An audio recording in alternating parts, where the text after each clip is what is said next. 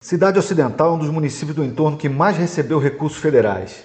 Verbas para saúde, educação, infraestrutura e várias outras áreas vieram para auxiliar o governo municipal e trazer benefícios para os moradores. Mas o que é que determina isso? Como esses recursos são conquistados, quem de fato ajudou a cidade com emendas parlamentares, o mais importante, como essas verbas chegam aqui e quem ajuda a trazer. Hoje vamos responder essas e outras questões. Eu sou Felipe Quevegato e esse é Opinião em Destaque.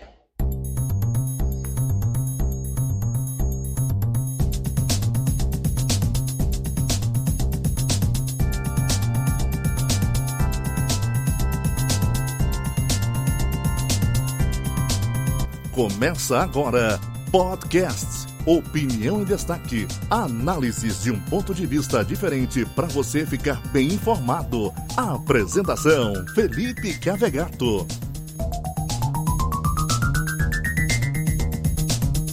Destaque Ocidental na vanguarda da notícia.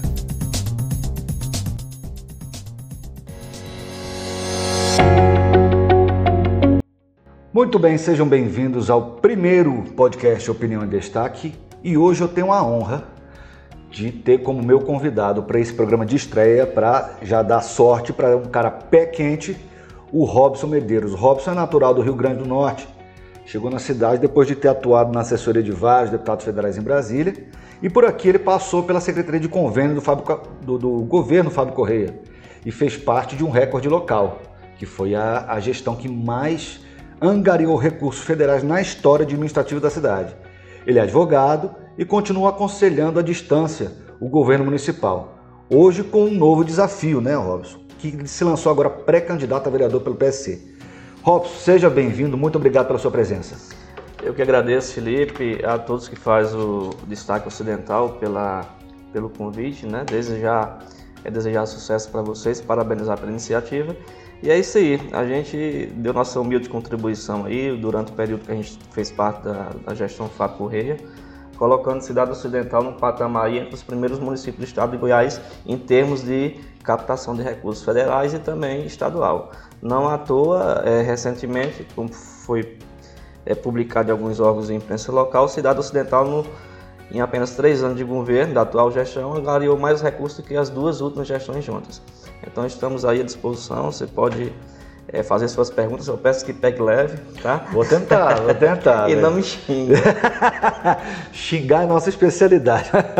Ô Robson, é o seguinte, você foi assessor parlamentar por mais de 12 anos na Câmara, não é isso? Com que, com que deputado você trabalhou lá? Qual era a sua função? O que, que você fazia lá?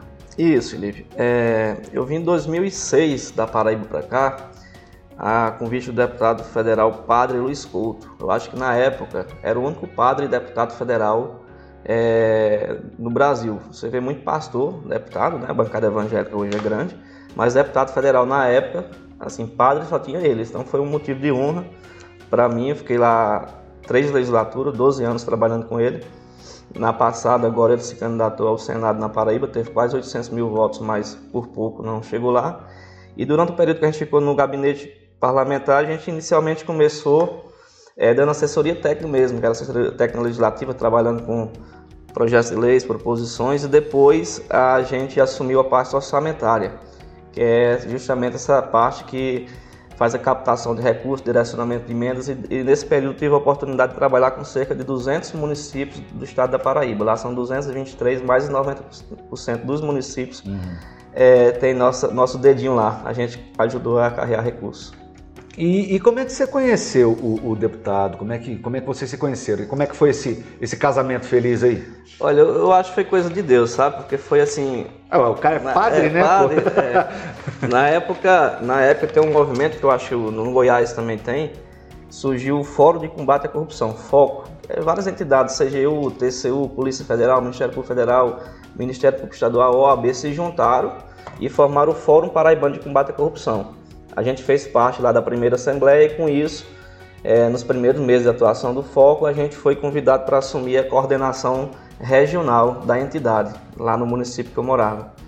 Consegui lá uma estrutura de, uma, de um escritório de advocacia de uma amiga nossa e com isso a gente passou a receber denúncias de vários municípios da região, porque lá assim, o, a região é composta por cinco municípios na época onde eu morava, mas apenas um tinha comarca. Então as demais dependiam do mesmo juiz, do mesmo promotor. Hum. O nosso trabalho inicial era colher essas denúncias e encaminhar para o Ministério Público. Só que quando os vereadores começaram a procurar a gente, é, falava, doutor, na época, né? Uhum. É, doutor fulano lá é, é assessor jurídico do, da prefeitura. Eu, é mais como assim, o pai dele promotor. Aí chegava o outro vereador da oposição no município vizinho, é, orientava o parlamentar a procurar o Ministério Público, a mesma conversa. Não, o, o, procurador, o assessor jurídico do município é filho do promotor, não adianta, a gente vai lá e engaveta. Com isso, é, em, em, menos de um mês de funcionamento do, do, do, do foco lá na região, é, no dia de domingo saiu uma manchete lá no Correio da Paraíba, que é equivalente ao Correio Brasiliense daqui, é a seguinte manchete: Sociedade atende ao foco e denuncia até promotor. Aí, na primeira página, estava lá nossa foto estampada com o nosso trabalho e essa situação do, do, do, do, promotor lá local. E o deputado, na época, uma das principais bandeiras do mandato dele, que ele estava terminando o primeiro mandato uhum. na Câmara Federal, era justamente combate à corrupção. Aí ele foi, ele foi lá, fez questão de conhecer o nosso trabalho, foi aí que a gente se conheceu e através aí também a gente recebeu o convite e ficamos aí mais de 12 anos trabalhando com ele. E aí você já iniciou com essa área de captação de recursos lá na Câmara? De, de... Não, isso que eu falei há, há pouco. A gente iniciou nessa parte é, de expediente. Fazer uhum. ofício, proposições e uhum. tal. Uhum.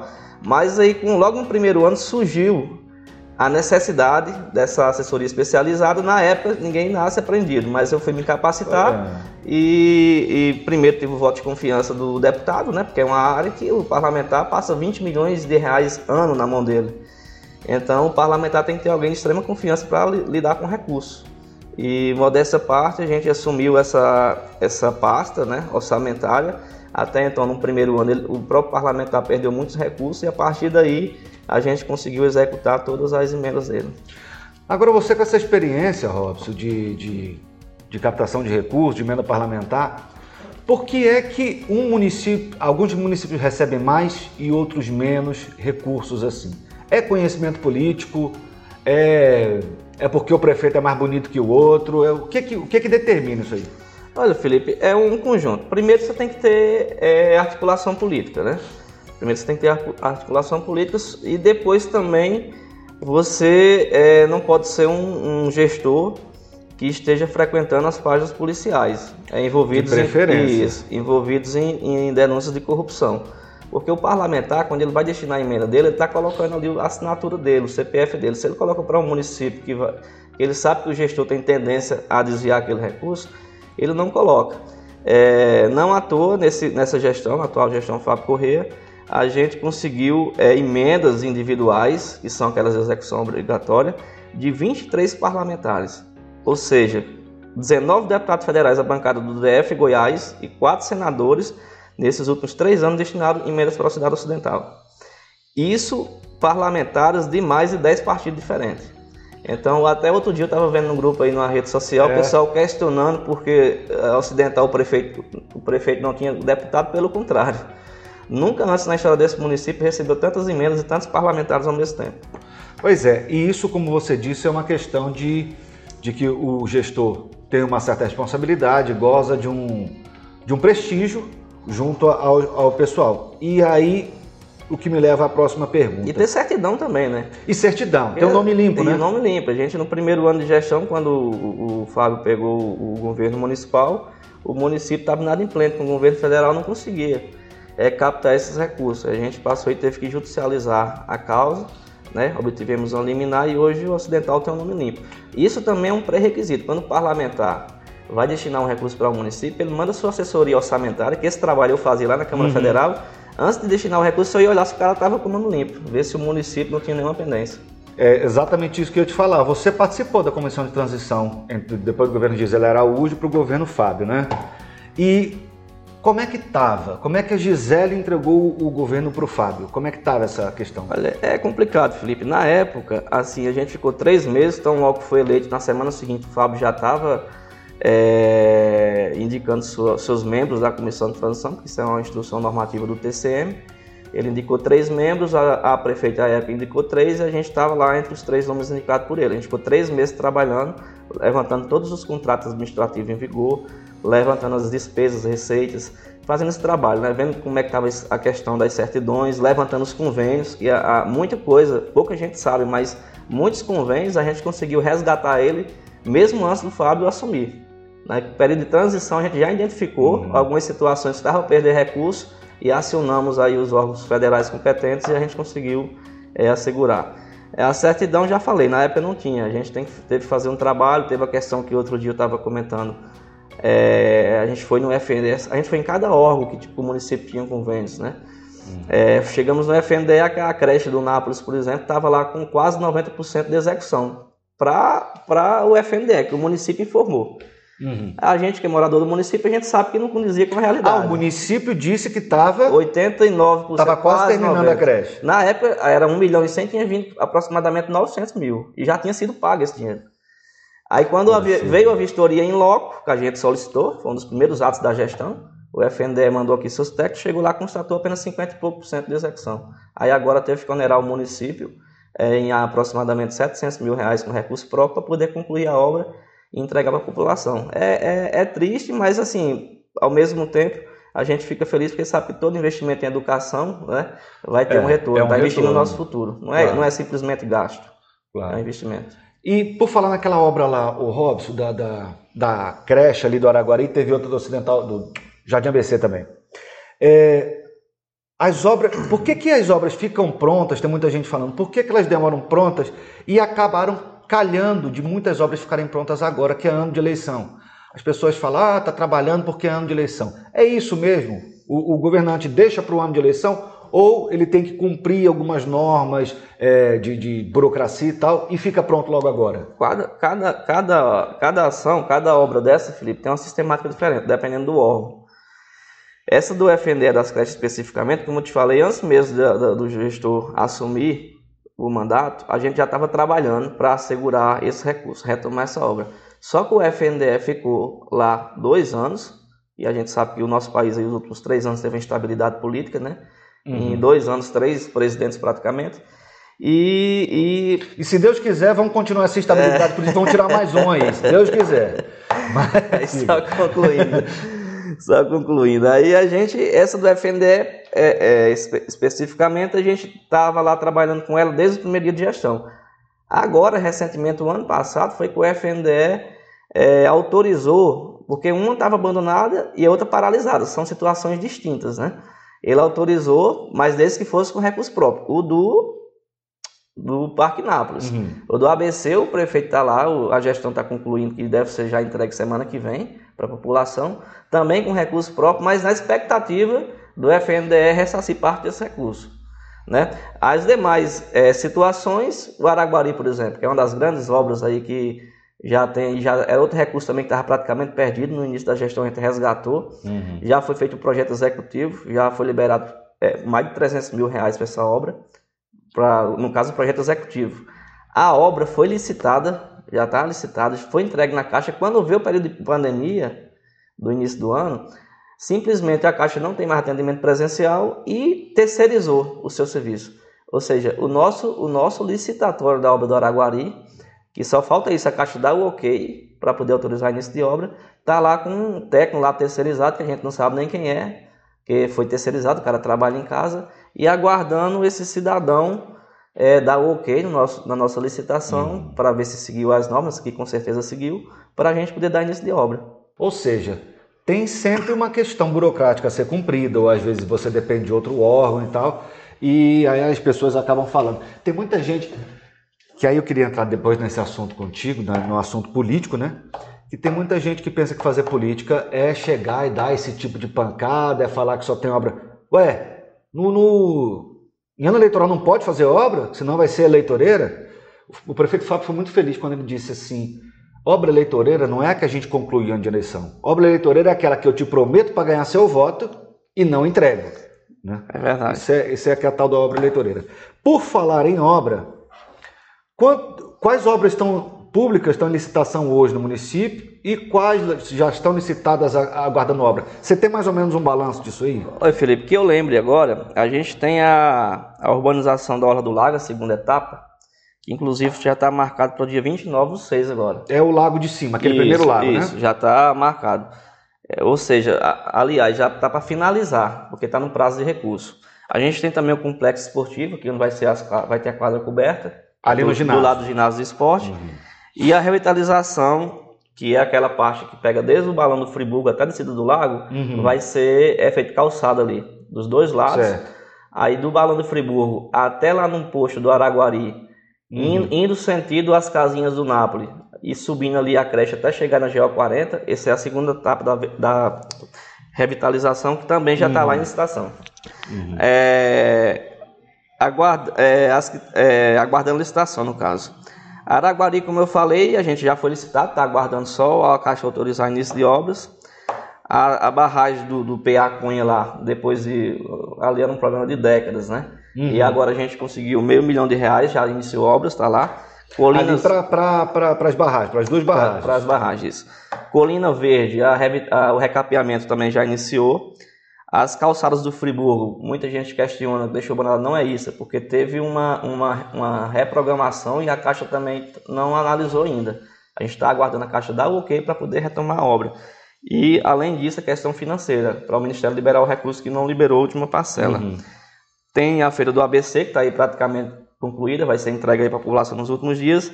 E as galerias e águas pluviais do Mossoró, que vai contemplar aquela região do Remanso, vai ter pavimentação uhum. de ruas também. Então, o que eu lembro agora são essas. Ah, tem a do hospital também. A do hospital já foi aberto o procedimento, mas devido à pandemia ela está suspensa. Porque a licitação do hospital, você sabe que ela é complexa, é, né? É. Tem que ter acompanhamento da, da, da Suvis e tudo mais. Mas ela já está, a gente está na expectativa que agora, é, no mês de julho, já dê início de obra. A, a legislação eleitoral, ela veda, ela veda o gestor participar de inaugurações de obras públicas durante o período eleitoral. Uhum. Mas nada impede que ele dê início ele faça, né? a uma obra a cada dia. Exatamente. Até porque é ele foi sido... eleito tem que estar trabalhando também. É claro, e tem sido feito. É porque eu acho, eu acho que Cidade Ocidental, Robson, tem aquela. tem uma, uma máxima, uma cultura de que em último ano o gestor para de trabalhar e vai pedir voto. E aí as pessoas. Eu acho que é tipo uma síndrome de Estocolmo mesmo. O cara quer que o, que o gestor faça o errado porque é daquele jeito que ele aprendeu e tal. E aí está o, o, o, o, Fábio tentando fazer essa, essa questão aí, e aí acaba sendo atrapalhado por uma pessoa, por algumas pessoas que, que de fato têm objetivos políticos. E por falar em política, eu vou esquecer um pouco obra, licitação, e eu quero falar um pouco de você. Você aceitou aí o desafio de ser pré-candidato pelo PSC a vereador. Você já foi candidato a vereador aqui na cidade já, né? Isso, na, na, na eleição passada a gente colocou o nome à disposição do partido e é, na época eu fiquei na primeira suplência do partido, uhum. né, que foi a gente só elegeu lá, no caso, a vereadora Kedma Karen. Uhum. Hoje a gente está no Partido Social Cristão, que é o, o 20, a gente colocou o nome à disposição e estamos aí. Se for aprovado na convenção, a gente pretende fazer um trabalho aí, é, modéstia à parte, durante o período que a gente trabalhou lá na Câmara Federal com o processo legislativo, e também por ser advogado a gente entende um pouquinho de lei e uma das primeiras coisas que a gente tem que fazer no nosso legislativo local é aperfeiçoar o nosso regimento interno, dando vez e voz ao cidadão, dentre outras iniciativas, uhum. e também a lei orgânica do município, que ambos, ambos estão é, defasados. É, Robson, você enquanto político, enquanto ator político e enquanto cidadão, você vê que o eleitorado de Cidade Ocidental, ele deu uma evoluída, ele deu uma amadurecida, porque antigamente bastava você ser popular. Você conhecia muita gente tudo mais, você era bem votado, isso ali para pro, os idos de 90 e pouco, pra, porque a gente via isso acontecendo aqui. Hoje, o que, que você acha que um candidato precisa ter para ser, primeiro, bem votado e segundo, para ser um bom vereador? Olha, Felipe, é, não só a cidade ocidental, você vê que o eleitorado é, a nível inclusive nacional, ele tem é, evoluído um pouco. Você pode até questionar, mas a, a e o Bolsonaro? Falar, eu não vou falar, Bolsonaro, não. É, não você. Na última eleição, é a burrada que fizeram nas urnas, né? mas ali, ali a gente entende que foi também o eleitorado querendo colo colocar algo novo lá, né? É. porque ele foi com o discurso do novo e agora está se mostrando que, na verdade, as práticas que ele está usando são as mesmas que o pessoal sempre usou. Não, é, tinha gente, inclusive, que falava assim: ah, ele está falando que vai fazer isso, que vai fazer aquilo, mas é não, é só para ganhar voto. Não.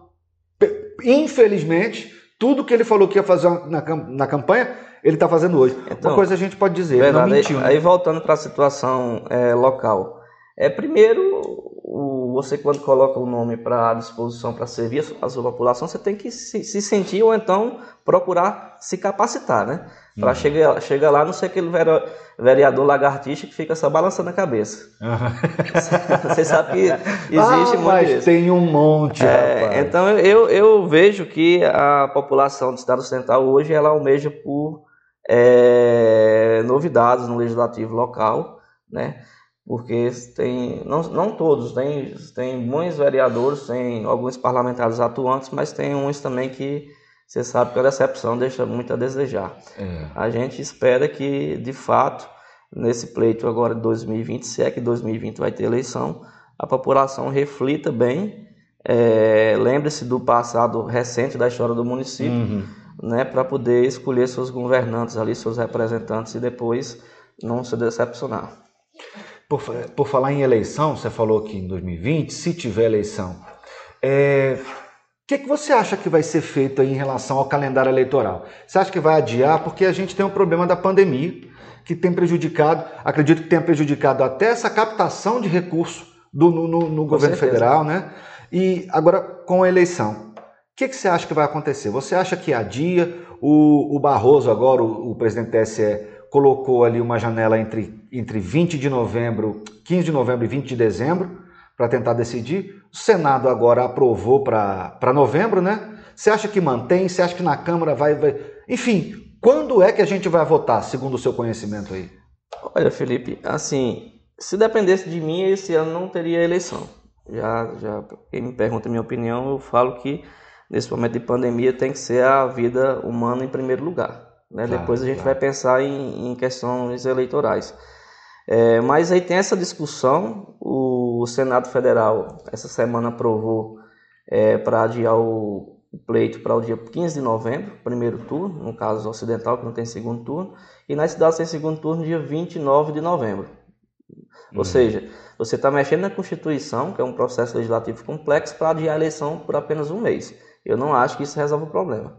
Mas, enfim, foi o que foi aprovado no Senado, chegou na Câmara, na Câmara dos Deputados, a gente já tem é, visto aí que não há consenso, né? tem uma parte de alguns dos parlamentares que querem prorrogar é, os atuais mandatos de, de prefeitos e vereadores para unificar a eleição lá em 2022, sem reeleição, e tem outra parte que quer seguir esse entendimento lá que foi aprovado no Senado, porque qualquer alteração que seja feita na data de votação da eleição tem que passar pelo Congresso Nacional. Muita gente pensa que é a Justiça Eleitoral, uhum. o TSE é o TSE, mas não é o TSE. Tem que ser os nossos deputados e senadores que vão decidir sobre isso aí. Mas se dependesse de mim, é, como já foi dito, não teria eleição esse ano. Pois é, em Cidade Ocidental a gente está vendo que essa briga pelo poder aí, ela já está chegando a ficar é, desleal, né? E aí, Robson, é, o que que leva... Você acha que, que uma pessoa que, que, que ataca uma pessoa que tenta denegrir e tal. É o quê? É falta de proposta, afinal? Olha, Felipe, é o seguinte, é, primeiro você não, não joga pedras na, na, árvore que não dá frutos, né? Uhum. A gente vê, como você falou, tem uma galera aí do, do, do passado, mais conhecida como a, a turma do atraso, uhum. que estão tão louco, desesperado para voltar pra, a, a, tomar o poder, simplesmente pelo poder.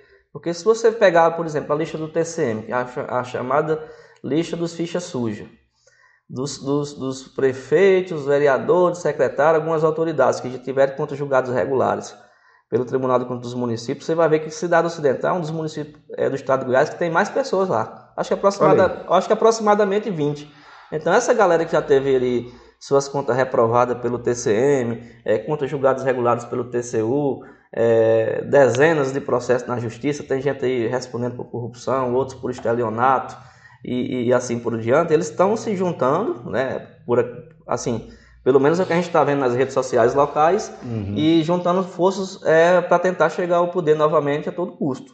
E custa o que custar. Então, cabe ao cidadão fazer esse discernimento, né? ver o que foi feito. A gente, eu, eu, eu tenho orgulho de ter feito parte de uma gestão que você chega hoje, você está no último ano de mandato, né? Do atual mandato e não tem nenhuma denúncia de corrupção por parte do. Ministério Público, por TCM, não tem uhum. nenhuma condenação é ficha limpa, se você puxar as certidões dele vão sair todas.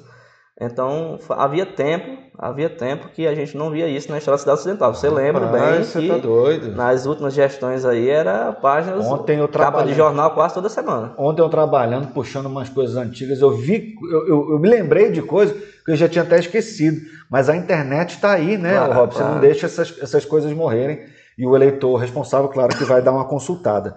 Você falou novamente do Fábio. Eu vejo que você tem uma admiração é, interessante pelo Fábio. Agora, o plano de governo dele, como ele não teve denúncia de corrupção, ele foi eleito dentro de uma chapa limpa e tudo mais. Agora, ele cumpriu o plano de governo porque, como você falou, nunca na, na história do município a gente teve um governo que passou os pelo menos os três primeiros anos sem denúncia de corrupção. E a gente nunca teve um governo que tenha cumprido o plano de governo.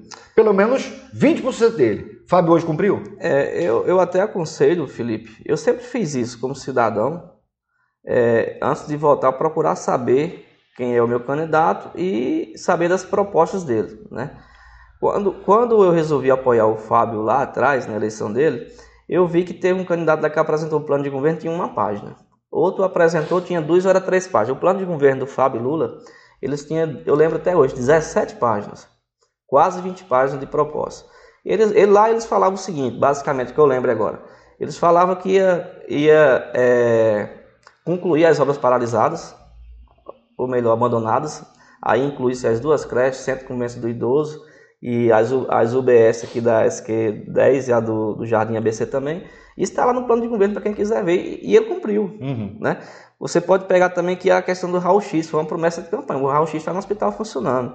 Você pode. a- a- o COD, a implantação do, do, do- do- Centro de Centro de Operações de- Operações de Divisa lá no Jardim ABC. Aquilo ali caiu do céu? Não. Lá no plano de governo foi planejado.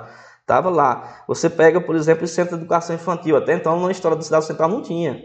Hoje ah, ah, são, são milhares de crianças atendidas no nosso município. Inclusive com o Centro de Educação para Crianças Especiais. Isso, né? especiais. Você pega a questão da Guarda Municipal, foi lá, implantou, está fortalecendo a Guarda Municipal. É, outras situações tem lá no, no plano de governo, aquisição de novas ambulâncias, é, micro-ônibus, é, mais equipe de saúde da família, especialidades médicas. Você chega hoje é, no hospital da cidade, ou seja, ou no posto da unidade básica de saúde, você acha é, várias especialidades. Ali no centro de saúde, por exemplo, lá da prefeitura, lá, salvo engano, tem mais de 10 especialidades médicas. E isso até então não tinha. Você sabe que você chegava no hospital, sequer tinha médico na gestão verdade, passada. é Isso é bem recente. verdade. Aí a gente já pula para a questão, é, por exemplo, da- da- das vagas nas escolas. Você lembra bem que na gestão passada, os pais de família passavam duas, três noites dormindo na fila fila. para poder conseguir uma vaga para o seu filho e, e sequer, muito, em muitos dos casos, tinha que ir no, no Ministério Público para poder garantir algo que é garantido por, por lei, lei. né? Está na Constituição. Seria direito líquido. Hoje, isso, hoje a gente por ano aí aumenta mais de mil vagas é, na rede pública municipal de ensino e não faltou vaga para ninguém. Então, o que eu lembro agora, mas tem várias outras situações que foi prometido e que foi cumprido. Eu acho que eu acho que é mais ou menos 80 a 90% do que foi prometido no plano de governo Fábio Lula foi cumprido. Então, recomendo que o eleitor, na hora de depositar o voto na urna nessa eleição é, municipal, ele olhe, é, veja quem são os candidatos, veja a vida pregressa de cada um, veja, é, por exemplo, avalie a gestão atual para ver se de fato ele merece mais um, um voto de confiança, né? Olha o plano de governo lá, o que ele prometeu, vê o que, é que ele fez, o que ele deixou a desejar. Então, para aí você fazer um juízo de valor. E também, eu acho que ajuda bastante, o, o Robson, é avaliar o caráter da pessoa. Que como minha avó dizia, minha avó é o seguinte, ela sempre te tratava bem. Mas se ela batesse o olho num peão e ela não gostasse daquele cara, meu amigo, não adianta. Ela, aí eu conversava, meu filho, eu sinto o caráter das pessoas de olhar para ela. E muita gente, a gente, a- às vezes a gente tenta até se enganar. Você fala, não, esse cara deve ser gente boa e deixa eu me enganar um pouquinho com ele. Só que o que cobra lá na frente, é, o preço é alto, né, o, o, Claro. o Robson? E a gente tem uma, colocando, tentando reerguer uma cidade, desenvolver uma cidade. Então, você pegar tudo que foi feito até hoje e jogar na mão de uma pessoa que não vai dar conta, tira pela vida pessoal da pessoa. Como é que a pessoa é num negócio, ou como funcionário, ou como servidor. Ela dá conta da vida dela? Bom, se ela der conta, capaz que ela dê conta do município. Agora, se ela não dá conta, é melhor nem, nem Verdade. insistir, né? Robson, quero agradecer a sua presença aqui.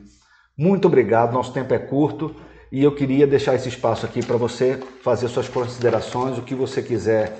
O espaço está aberto aí para você, fica à vontade. Felipe, eu que agradeço a você, a todos que faz o Ocidental, o Destaque Ocidental. É algo novo, né? O podcast hoje, você pega nos Estados Unidos, por exemplo, já virou febre. No Brasil, ele é recente, mas os grandes meios de comunicação, você pega um G1 da vida, CBN, todos já estão trabalhando com o podcast. Então, Cidade Ocidental é, é carente. A gente sabe que ah, tem muitos pseudo-jornalistas, né? Tem muitos, todo mundo hoje tem uma página no Facebook que fala é. que é, acha que é jornalista, é, mas aí eu, eu acompanho o seu trabalho, admiro você e mais uma vez parabenizo por essa iniciativa. Algo novo que com certeza vai fazer a diferença no nosso município, vai levar a informação com qualidade para aquelas pessoas é, que precisam até para se informar, ou até mesmo aqueles que é, desinformados, que se informam através de fake news em Exatamente. grupos de WhatsApp. Exato. Então eu creio que esse projeto ele é promissor, tem tudo para dar certo e agradeço a, a todos que estão nos ouvindo nesse momento e estamos aí à disposição para cada vez mais estar tá contribuindo aí com o nosso município, porque você sabe que eu não sou daqui, sou nordestino. Uhum. Apesar que minha família, eu tenho um tio irmão da minha mãe que fez, é pioneiro na cidade. Foi eleito vereador na primeira legislatura, Inácio Medeiros, para quem não sabe. Ah, é, rapaz? Olha é, aí. A gente tem uma. Nossa tem família tem uma raiz aí, aqui no município. Mas uma vez eu escutei uma frase, é, escutei não, li, não lembro onde foi, mas eles falavam o seguinte, mais ou menos assim, que homem é o homem que não consegue contribuir com sua própria comunidade. Então eu, eu levei isso comigo e eu tenho esse sonho de estar tá aí, é, poder estar tá ajudando ao desenvolvimento do nosso município cada vez mais. Pode contar comigo. E com certeza a cidade vai reconhecer isso. Então, obrigado ao Robson. Pessoal gostou, Você também. Você gostou dessa entrevista, você gostou do nosso podcast, você que está ouvindo, compartilha, convida as pessoas, porque esse canal de comunicação a gente criou para informar cada vez melhor você, cada vez melhor todo cidadão de Cidade Ocidental e os moradores. E peço que você compartilhe. Pessoal, muito obrigado e até a próxima.